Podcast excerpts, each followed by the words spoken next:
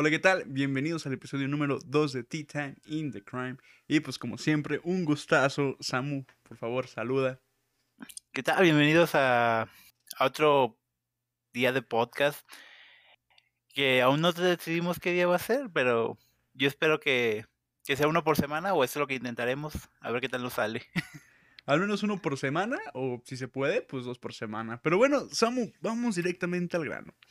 El día de hoy, como uno de estos días fríos en Aguascalientes, porque pues tú sabes, los hidrocálidos no aguantamos nada, ni el frío ni el calor, vamos directamente a hablar de un tema que creo yo es muy interesante para todos los jóvenes, como nosotros obviamente, por, bueno, como tú más que nada, mi compañero, mi fiel amigo. bueno, vamos a hablar directamente de lo que es la vida laboral y lo que te enseñan en la escuela, más que nada centrándonos en lo que es nuestra carrera, que es Ingeniería en Tecnologías de la Información y Comunicaciones. Para esto, pues me gustaría, Samu, yo que ya he hablado contigo, que nos des un poquito más de lo que tú has vivido, porque tú ya pues sabemos que es la tercera vez que cursas la carrera. Ok, ¿tú ah qué ves ahí? Pues fíjate que es un tema bien interesante de tratar porque hoy vamos a tocar puntos de cómo ha modificado, cómo las escuelas tratan de cada día enfocar más a sus estudiantes al mundo laboral real, porque yo la verdad la primera vez que tuve esta carrera en, otra institución en la que, que era en el tecnológico, era bastante teórica y hoy vamos a hablar de, de cómo las carreras van enfocándose más hacia el mundo laboral y cómo las escuelas se abren a hablar con los empresarios para modelar eh, son planes de estudio más enfocados a lo que realmente ocupa la industria. Eso es muy interesante de tocar. Bueno, pues simplemente yo creo que un tema, si es que, bueno, los pongo directamente en contexto, en el tecnológico, eh, todas las carreras tienen una semana que se llama la semana tecnológica. En esta semana, pues, regularmente son dos días de puras conferencias y los demás de actividades extracurriculares.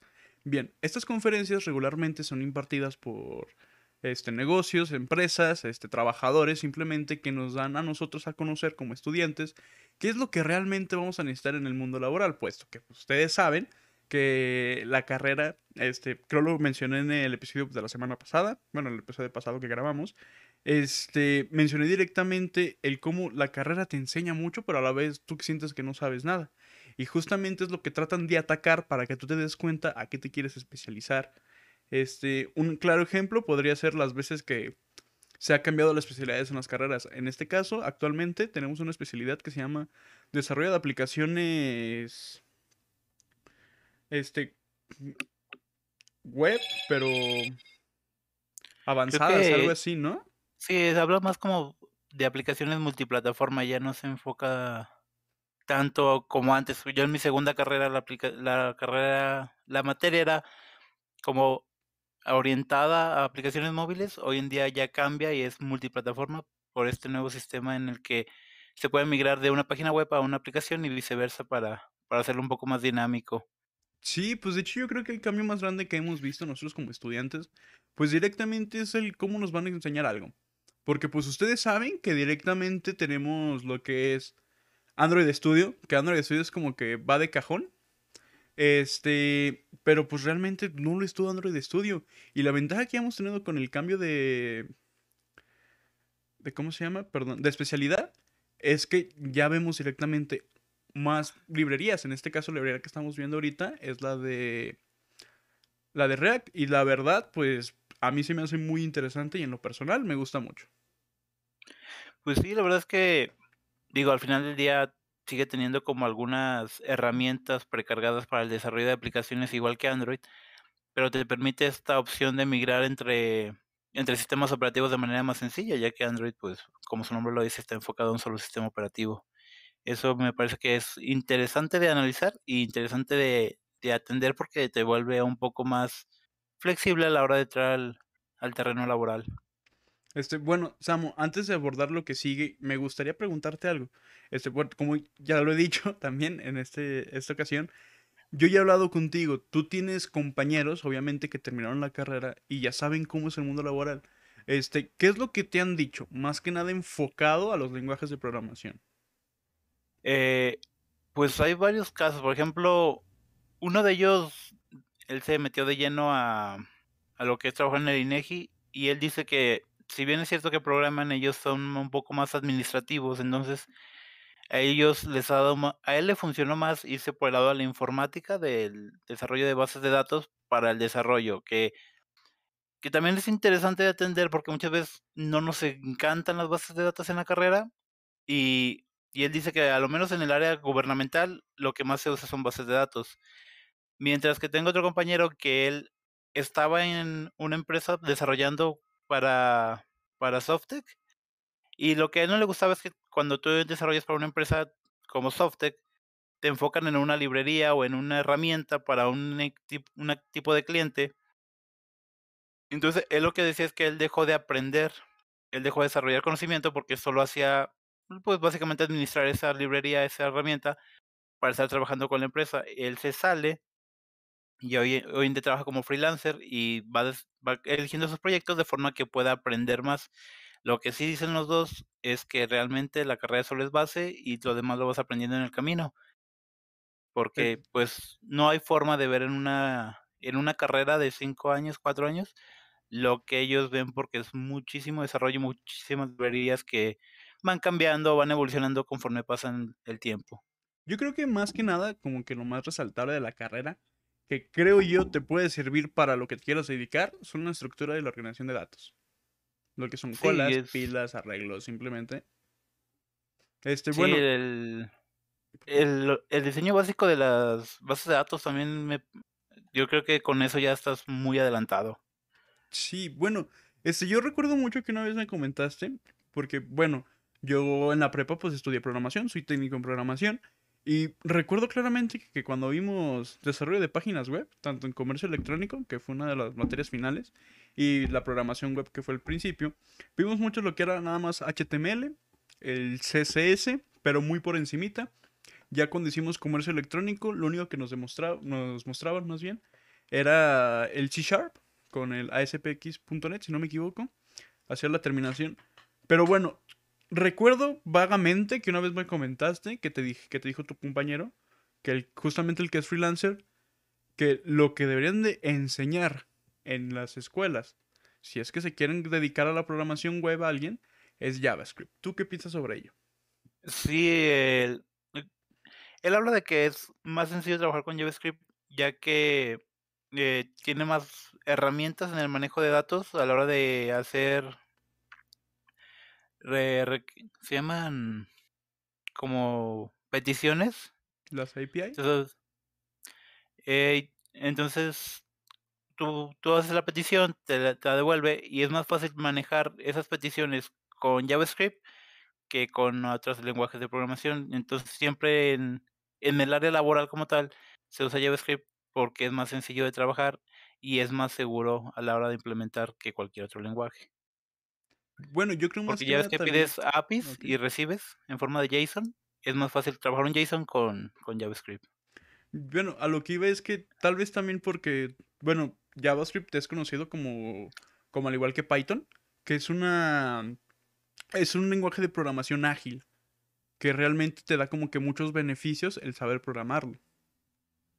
Sí, te da muchas herramientas, muchas librerías. Yo el tiempo que estuve más o menos viendo con él algunos programas, te encuentras herramientas de, de manejo de flujo de datos de nosotros normalmente estamos acostumbrados a un for, un while, un, un do while, herramientas un poquito más complejas que te ayudan a precisamente leer y acomodar datos de manera más ágil, más dinámica y sin tantas líneas de código, que al final del día también tú sabes que el ahorrar código en, en, el, ámbito profesional es algo importante. Bueno, justamente yo acabo de toparme con un video que decía, era una desarrolladora, que claramente te decía, este, todo el mundo dice que programar con, con menos líneas de códigos es, es mejor, es más profesional. Pero la realidad es todo lo contrario, puesto que al usar más líneas de código, demuestras que puedes usar este que sabes cómo funciona la base. Obviamente, eso para hacerlo en proyectos personales, porque ya, como tú dices, en el ámbito laboral, pues ocupas hacer algo con poquito, vaya, que ocupe menos rendimiento para que justamente esté, esté optimizado mejor. Sí, aparte, bueno, ya hoy en día varía un poquito más las cosas. Antiguamente se, se pagaba por líneas de código. Entonces la empresa te decía, pues, hazme una línea o que prográmeme de manera que yo cada línea que pague sea una línea que trabaje. Okey, okey. O sea, Entonces no sean comentarios, vaya. Sí, sí. Digo, ahorita ya ya las cosas varían mucho, ya es por proyecto, por hay empresas que pagan hasta por horas, pero antiguamente se pagaba por líneas de código, entonces, como que quedó esa esa usanza de programar en poco código, porque que entre menos código tenía un programa, más valía cada línea de código. Bueno, y aparte me imagino que el hecho de que tenga menos código va a ser más fácil por si algún día cambian de desarrollador, qué sé yo, para que lo pueda comprender, ¿no? Porque también tener montones de línea de código, pues, sería leer más documentación y, pues, como que Sí, te es mata. muchísimo trabajo. A la tú lo dijiste, la documentación, imagínate documentar un programa tan extenso es es un buen Sí, claro. El simple hecho de que: "Ay, salió un bug", ¿en qué línea? Ponte a leer todo el código a ver en qué línea te vayas. Bueno, yo yo tengo una hipótesis, no sé qué qué digas tú, al menos yo siempre he creído así. Yo siempre he creído que vale más, supongamos, alguien como desarrollador, que sepa leer el código, o sea, que realmente lo entienda, a que solamente codifique. Sí, siempre que sepa cómo funciona realmente un una librería, una herramienta, porque muchas veces hay gente que, escupe código por escribirlo, porque más o menos entiende qué hace, pero ni siquiera entiende cómo trabajan los datos. Él él entiende cómo obtener un resultado, pero hasta ahí. Y es como que no siempre funciona, porque a veces hay códigos que cambiando parámetros o algunos valores pueden encontrar o entregar pues, diferentes resultados. Tal vez tú no buscas como tal un resultado clásico, pero puedes hacer una modificación en el código para que te entregue otras cosas. Muy Bueno, a lo bien. menos es lo que yo aprendí en JSON. JSON tiene un montón de en JavaScript hay muchas herramientas muy, muy complejas, para mi gusto, ¿verdad? Porque en la escuela te enseñan como cosas un poquito más sencillas, y acá ya programas con con un poquito más complejo. Bueno, quiero pensar que también tiene que ver mucho con simplemente cómo declarar las variables. Este, pues, tú sabes, por ejemplo, si utilizamos un lenguaje como Java, como C Sharp, e inclusive, bueno, Python no tanto, pero más que nada ese estilo de de lenguajes que son los que vemos en la carrera principalmente, tú defines el tipo de dato. Y en JavaScript, al igual que en Python, al ser una tec una tecnología hábil ágil, perdón, este, no ocupas decirle que es un entero. Directamente el programa ya lo reconoce como tal. Y lo reconoce como entero. Y ya de ahí No, fue y donde ah, ¿perdón? y ha y hace objetos que literalmente ni siquiera tienen como una clase como tal. Son como según lo que les va cayendo, van tomando una un tipo de dato, un Hace tipo todo de abstractamente, pues. No, sí, pues, de hecho, ya ves que por eso sacaron el mentado el mentado, el lenguaje de TypeScript, que justamente te es JavaScript, pero que te ayuda a programar a como uno está acostumbrado, no directamente con lo que son las funciones, las fat arrow function, que son como que poquito más complejas, y como no estamos tan acostumbrados a ellas, pues, nos pueden chocar en el momento. Sí, sí. Pues, bueno, es que al final del día el ya tú sabes que en el mundo laboral ya empiezas con esta parte de en que ocupas especializarte en algunas cosas. Entonces, entre que te más te especializas, pues, vas encontrando cosas muy diferentes. La verdad es que a veces uno piensa que la seguridad inclusive puede ser aburrida, y de repente te te enteras que hay como 10 tipos de seguridad dentro de Internet, y es como de, ¿en en qué punto de la seguridad te quieres especializar? Bueno, por ejemplo, aquí hay una pregunta un poco un tanto personal, ¿a ti a qué te gustaría dedicarte? A mí, la verdad, yo siempre he estado como sobre 2 líneas muy claras, que es o programación de aplicaciones como tal, escribir código sin tocar seguridad, o sea, ser parte de la parte que hace como un poco más el front. Y otra que me gustaría mucho es el desarrollo de proyectos, pero para, eh, investigación, investigación sobre el desarrollo de proyectos, y como investigador de parte del CONACYT, porque ellos, pues, hacen cosas un poquito más interesantes, digamos, de alguna manera. vaya, quisiera ser un Sheldon Cooper, pero de la programación. Digámoslo Sí, así. digo, la verdad es que hoy en día vimos hace poco estábamos hablando con con un profesor sobre eso, sobre el las máquinas cuánticas y la capacidad que podemos llegar a desarrollar sobre, sobre esas máquinas. Bien, este, ok, supongamos, este, tú tuviste la oportunidad de hacerte un investigador en el CONACIT. ¿Qué crees que de la carrera te sirva? Pues fíjate que hay cosas muy interesantes, por ejemplo, desarrollo de, curiosamente una materia como desarrollo de investigaciones es una materia que te puede ayudar bastante en el futuro, en el sentido de que te apoyé con la documentación que no siempre estamos tan acostumbrados a trabajar, la verdad. Eso y la promoción como tal, o sea, realmente tú y yo siendo estudiantes de ingeniería tenemos bases de matemáticas, de cálculo, que también son cosas que se usan dentro de una investigación. Bueno, creo yo que más que nada dentro de la carrera, como que las materias que más flojera te dan son como que las que más te van a ayudar. Sí. Pues es que todos queremos como que entrar y trabajar como máquinas de producción a desarrollar código, código, código, y no, no tenemos en cuenta que hay, hay que cotizar el código, desarrollar proyectos, venderlo, documentarlo y cosas que realmente de repente no tenemos tanto en cuenta. Bueno, yo creo que también el simple hecho de que realmente va a ser difícil que nos dediquemos total al inicio a lo que nosotros queramos, porque pues vaya, estamos en ceros y no nos pueden contratar tan fácilmente. No, y eh, los primeros, la, verdad que yo estuve eh, hace un par de años tratando de entrar como becario a Softec y seamos sinceros, el trabajo de becario de un estudiante es literalmente ser un... Eh, es meter datos en las bases de datos, es lo único que haces. Te sientas en una oficina a meter datos. Y, y muchas veces tus tus primeros trabajos son de eso, tus primeros trabajos son como capturista, ni siquiera son como programador ni nada que tienen que ver con la carrera. Sí, bueno, pues imagino que más que nada, si tú realmente como que ya te quieres adentrar a eso, tienes que pegarte como un chicle en tus tiempos libres. sí, ya es, es buscarte, digo, mi, mi amigo estuvo en Softec un rato, le gustó, le gustó estar ahí porque aprendió a trabajar de manera administrativa, pero al final del día en un punto se atoró, en un punto dejó de, de aprender cosas sobre, sobre programación que tú sabes que en este ámbito de la promoción todos los días hay algo nuevo. Ahorita justo estaba hablando que, que Intel saca estos procesadores en los que son diferentes núcleos, como los de teléfono, unos más grandes, otros más chicos, y cómo afecta eso los hilos de, programación, cómo, cómo van a cambiar la forma en que se programa. Vaya, pues es que, vaya, realmente es muy interesante. Como tú mismo lo acabas de decir, en lo que es la tecnología, pues día con día se avanza y siempre hay algo nuevo.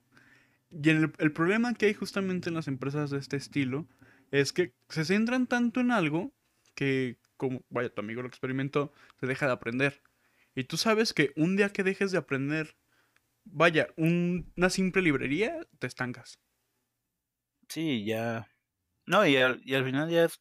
Yo me acuerdo que la primera vez que yo salí, cuando yo salí de carrera, como que un básico del programador era saber HTML básico. Mm, te cortaste, Samu. No puede ser. Se nos fue el Samu, gente.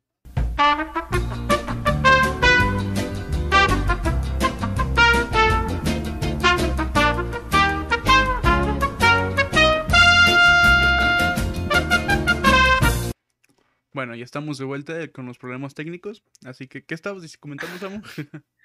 sí, o sea, te hablo de eso, que cuando yo empecé la, o bueno, cuando empecé como de, en la universidad de la carrera, así de lo básico que sabías era HTML, que en ese tiempo era eh, lo que te pedían, y te enseñaban Flash Player, creo que Flash Player ya ni siquiera existe o ya no sea, ya no se menciona como tal. Pues mira, pues realmente, pues ahí va, ni siquiera me suena.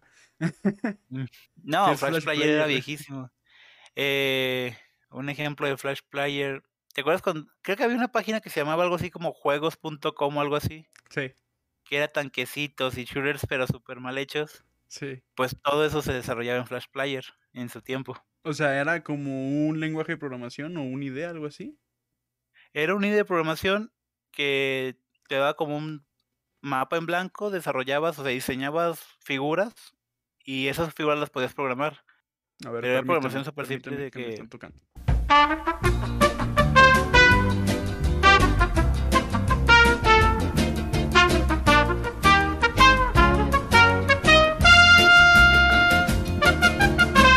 Muy bien, otra vez de vuelta a los problemas técnicos. ¿En qué nos estábamos quedando? Ah, Flash digo, Player. y Flash Player era, era, sí, era un IDE súper básico. as- Es como objetos, diseñabas objetos, les dabas como instrucciones súper sencillas de que se mueve hacia arriba, se mueve hacia abajo. Y, y por eso los juegos, realmente los juegos en esos tiempos para en la web eran súper sencillos, súper simples, porque nadie quería meterle. Si le metías mucho, o sea, había muchos buenos juegos desarrollados en Flash Player, pero pues era para gente que, que le quería mover. Recuerdo que eso y Corel, en el tiempo Corel. Pero Corel ya después fue como un poquito más hacia el- los diseñadores gráficos y ya como que ya se perdió. Ok, ok, ok. Pues muy interesante, digo, la verdad, pues ni me sonaba. Este, estoy demasiado viejo, yo creo, para eso. No, digo, es que tuvo su pequeño boom, pero como, como casi todo lo que no es tan bueno, de repente desaparece como y ni siquiera deja un rastro o algo así. Me acuerdo que el tiempo Java era como programar en Java era lo mejor así y era lo más lo más pro que puedes hacer, programar en Java. Y hoy en día Java cada día se nos queda un poquito más más abajo. Bueno, pues tú, justamente, ya que acabas de mencionar Java, ¿tú sabes alguno de tus compañeros que sigue usando Java? Yo la verdad no. O sea, yo he escuchado. el- El del INEGI trabaja más enfocado en SQL y el otro de plano pues es completamente React y JavaScript. Ye- Ok, porque, o sea, yo, yo he escuchado como tal que usan Java, pero más que nada para enseñar. Porque la ventaja que tiene Java es que como es línea por línea, o sea, la instrucción es cosita por cosita, pues se entiende más fácil. Y es más fácil que alguien lo capte.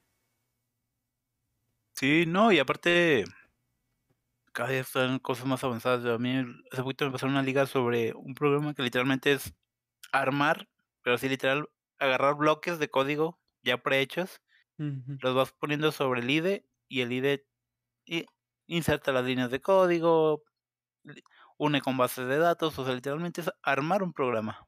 Tú llegas, escoges pedacitos de código y básicamente programas. Pues yo creo más o menos es lo que hace el famosísimo Bootstrap.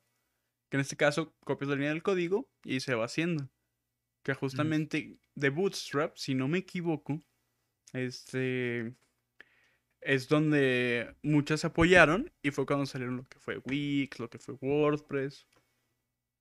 Sí que la verdad, también eso te pone a pensar muchas cosas porque es como de, ¿qué tanto un usuario promedio, un usuario estándar, podría desarrollar una página web sin siquiera ser programador? Pero pues es que yo creo que es un poquito más sobre la iniciativa, ¿no? Porque, siendo sincero, es más fácil que, bueno, alguien como un dueño de un local prefiera pagarle a alguien para que le haga una página en WordPress que aprender a hacerla. Sí, sí, sí, la verdad es que, digo, también lo que hablamos en el episodio pasado, esta resistencia a convivir con la tecnología es algo que de alguna manera a nosotros nos beneficia.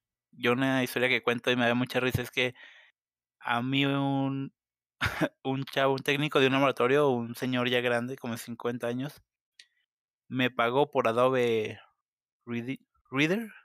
Ah, Y es como, el que es gratis, ¿no? hermano, tú ya entras a Google, pones Adobe y lo descargas gratis. Me pagó 150 pesos por instalárselo. Fue como el señor. No, pues vaya, realmente está el que cada quien quiera aprender. Pero pues bueno, esto no va un poquito sobre de que también, o sea, que te aproveches de la gente, porque, o sea, también está mal. O sea, mucha gente aprovecha esto y es de que, ah, sí, es que, vaya, el simple hecho de que le diga un lenguaje de programación, pues, a un usuario promedio, un cliente promedio, digamos el mejor cliente, este, se saca de donde y es como, no, sí, tú tienes la razón. Cuando no. probablemente también hasta el- tú mismo como desarrollador estés mal. Sí, ¿no? Y, y se ha visto toda la vida. Yo me acuerdo que en 2012 surgió como un otra forma de trabajar dentro de la informática que era manejar redes sociales. Había gente que te cobraba por manejar las redes sociales de una empresa. Y era como de, me estás manejando, estabas cobrando por contestar el chat y subir publicaciones y, y no cobraban poco, eh, la verdad es que estaba muy bien pagado en ese tiempo. Sí, pues ya ves que también ahorita hay muchos, ¿cómo se llaman? Este, bueno, hay empresas que se dedican directamente al marketing de toda tu empresa que justamente maneja las redes sociales. Sí, a mí me tocó conocer una empresa de ese tipo y ahí sí me parece un poquito más interesante porque ya ellos hacen diseño gráfico, marketing. Ahí sí estaba, bueno, está completo porque realmente te diseñan toda la imagen de una marca para lanzarlo de alguna manera. Que, seamos sinceros, también nada te cuesta a ti como dueño intentar manejar tus redes, al menos un poquito. Pero bueno, ya volviendo un poco al tema, adentrarnos directamente. Yo lo que he visto mucho, más que nada a la hora de salir, es que, bueno, al menos tengo a mis hermanos como ejemplo, siempre se consigue trabajo de todo menos de lo que eres. Sí, eso también pasa. Bueno, a nosotros como, como ingenieros en TICS, se nos ve mucho como informáticos o como básicamente secretarias.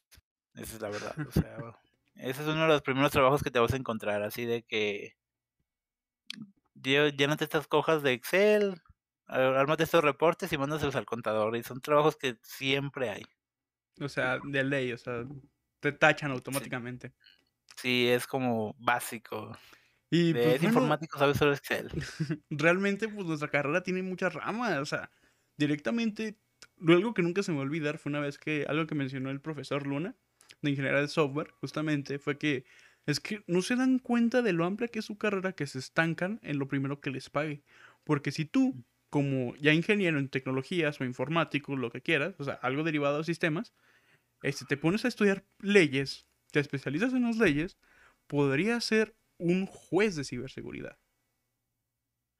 Sí, de hecho, bueno, uh, como tal no se nos habla de eso, pero a la gente que estudia leyes, hoy en día es un campo laboral que les llama mucho la atención, el, el tema de ciberseguridad y, y lo que cuesta el derecho cibernético, porque la verdad es que es un, es un área bastante bien pagada. Sí, pues de hecho Pero, que justamente se comenta que ahorita el internet es como una, una un mar de petróleo, porque le puedes sacar siempre muchas cosas. Sí, es bueno, vaya, hoy en día yo creo que la, la profesión por moda de ser minero, que hoy, que este año se abusó de eso fatal. Que justamente gracias a ellos no tenemos gráfica. Gracias, mineros. Gracias por lo que... Y justo hace poco estaba investigando sobre eso porque no tenía nada que hacer, estaba tonteando en la mañana, se me fue el sueño y realmente no se gana tanto. Yo conocí yo estaba leyendo a un tipo que ganaba creo que 30 euros por semana. Ya quitando las facturas de luz, que la verdad las facturas de luz se van al cielo. Sí, Pero está muy de moda. Está muy, muy de moda. Sí, de hecho yo también justamente vi un video sobre ello que te decía, ¿qué tan rentable es que, vaya, tú con tu tarjeta gráfica, no sé, la más barata que hay ahorita en el mercado, comienza a minar? Y, o sea, dice, o sea, gastas de luz, supongamos, por minuto, 3 pesos. Y minando consumes 3.5 pesos. O sea, realmente para que comience a ser rentable tienes que sacar medidas exorbitantes de tarjetas que empiecen a minar. Sí, pues yo, la verdad los que vi que vivían de eso, o sea, era un mínimo de 10, 12 tarjetas, como mínimo, para más o menos, y generar ingresos pasivos, ni siquiera son ingresos activos como tal. Sí, pues son muy bajos. A menos de que te hagas inversionista, pero pues eso ya es otro tema. pero bueno, Samu, por ejemplo, tú, tú que has estado en dos escuelas diferentes en universidad. ¿Qué cambios, porque pues también has trabajado mucho, qué cambios has visto sobre si hay preferencias entre escuelas a la hora de buscar un trabajo? Yo te voy a decir que dependiendo como que el tiempo, porque me acuerdo que o, o las funciones, porque por ejemplo, cuando hablas de ingenieros como tal, creo que el TEC sigue teniendo esa fama de ser la escuela de los ingenieros, sigue teniendo esa fama de ser la de donde sale la mayoría de los ingenieros del, del estado. En cambio, la licenciatura siento que sí, la verdad, sí hay mucha preferencia hacia la autónoma de Aguascalientes. Es, es como es, la verdad. Ya hablando del Tecnológico de Monterrey y la UVM, pues ya son otras cuestiones. es- Ya son Ya otras, es- otras cuestiones. sí, ahí sí. otras, No, y aparte, cuestiones. si pagaste una carrera en el Tec de Monterrey, no sales a buscar trabajo. la. Obviamente, obviamente no. Te- de hecho, a ti te pagan por buscar trabajo. Sí, sí, la verdad. Pero bueno, que- o sea, tú que estudiaste la ingeniería en autónoma, ¿ves las diferencias? Sí, en el sentido de que la autónoma intenta abarcar más campo, o sea, intenta abarcar más temas. Porque, por ejemplo, yo llevaba, yo llevaba programación, llevaba las carreras de ramo común de la ingeniería, llevaba electrónica y llevaba redes al mismo tiempo. Y desde el primer semestre es así, o sea, es abarcar todo, todo el espectro que hay.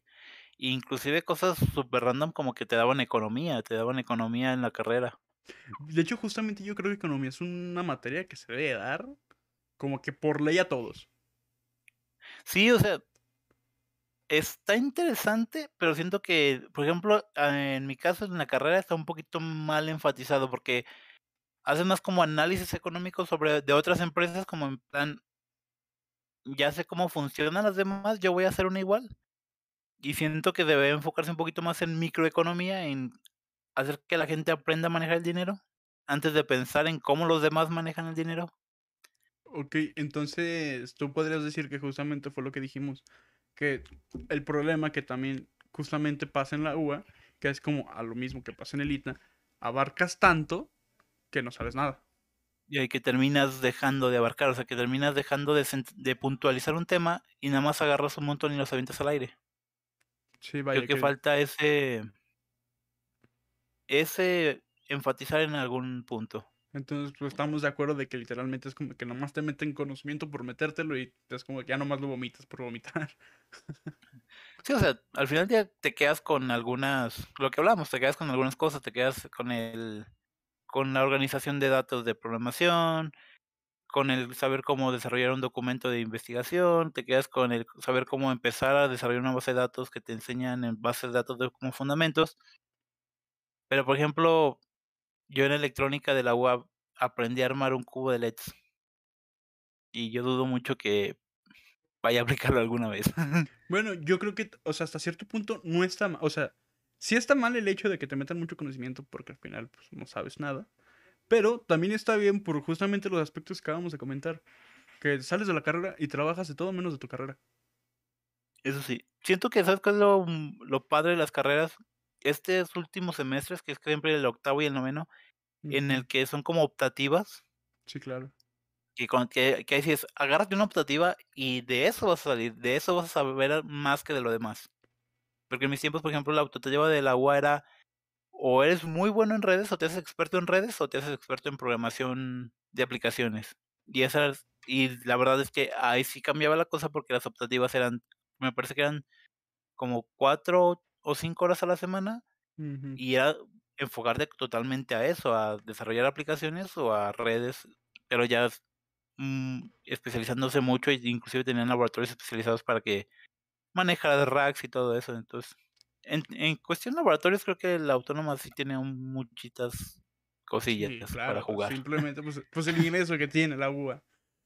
Sí, este- no, o sea, la universidad pública más cara del, del estado, pues.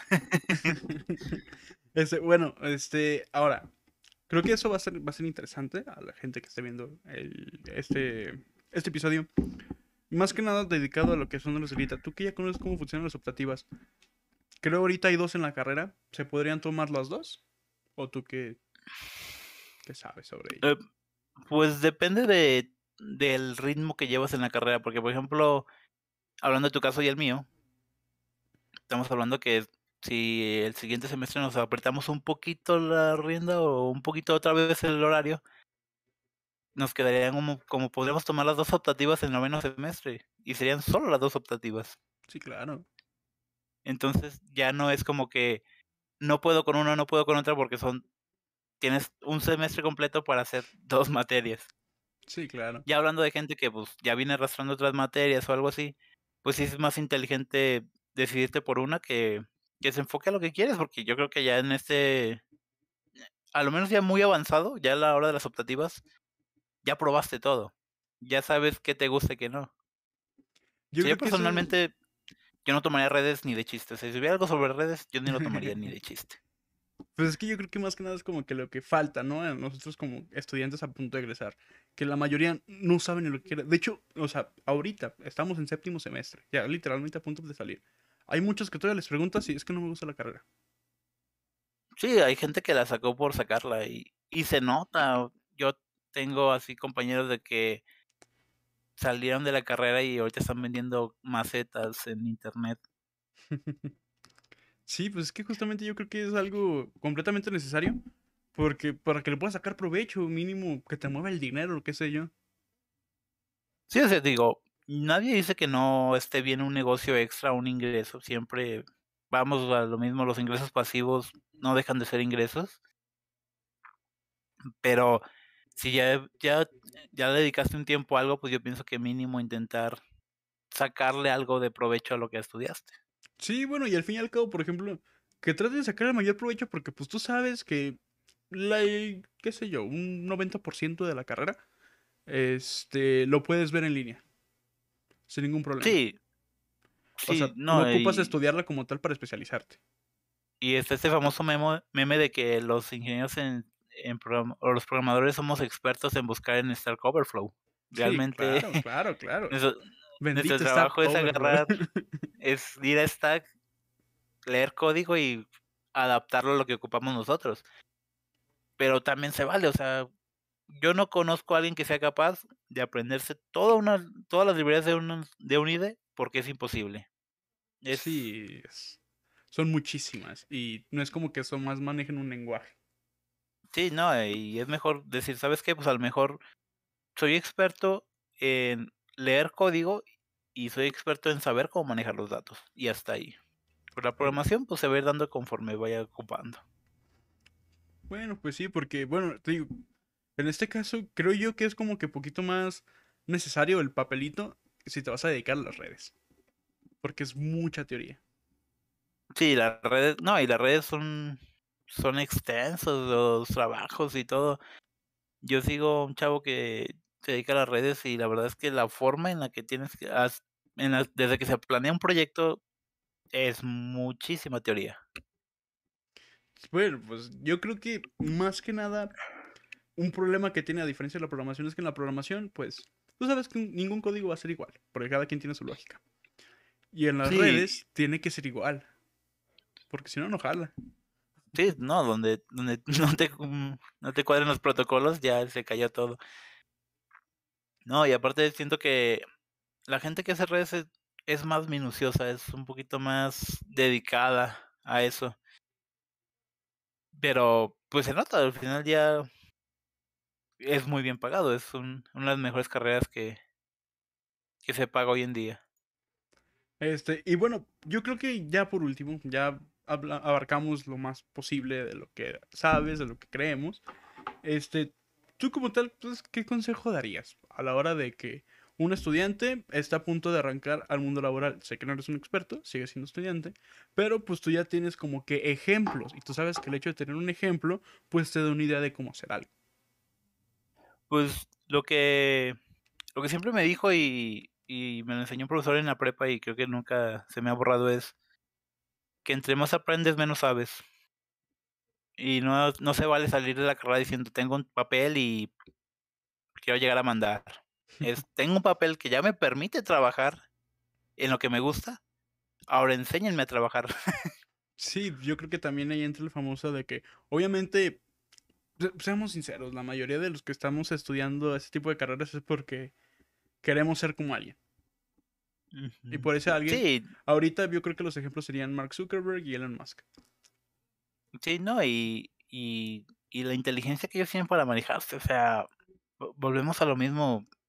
Mucha gente dice, es que Elon Musk no creó Tesla, invirtió.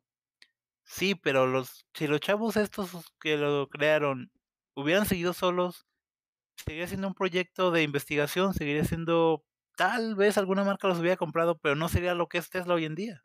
Sí, claro. Steve Jobs no creó la Apple 1, pero supo venderla como nadie. Simplemente. O sea, yo ¿Esa creo es que. la verdad?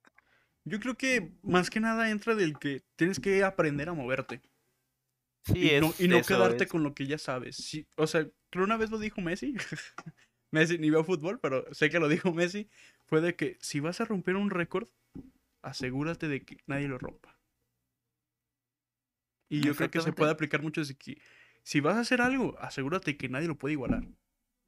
De hecho, justamente Sí. una frase que escucho mucho que no se me olvidar es la de siempre imitado, nunca igualado. Sí, es, es que te- te- vamos a lo mismo. Y en todos los, en todos lados se puede.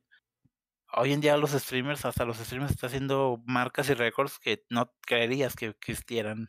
O sea, todo es, todo hoy en día todo es negocio y todo. En todo puedes dejar una marca, si sabes llevarlo bien. Eso sí. Pero pues bueno, yo creo que algo más que quieras aportar. Pues, pues yo creo que hoy, el, por el día de hoy ya hablamos de todo un poco. Hablamos un claro. poco más de, de lo que es la carrera. Y ojalá que más gente le interese sentarse a ver estos podcasts o escucharlos en las plataformas y, y que se pasen un buen rato aquí de chill con nosotros. Eso sí, mínimo haciendo tareas como, ah, mira, están bien imbéciles, no saben nada de la carrera. Mínimo para eso, pero pues que sirva de ocio. Así que pues bueno, yo creo que ha sido todo, a pesar de los problemas técnicos, aquí lo debemos de dejar. Así que pues bueno, gente, ahí nos vemos. Aviento. luego.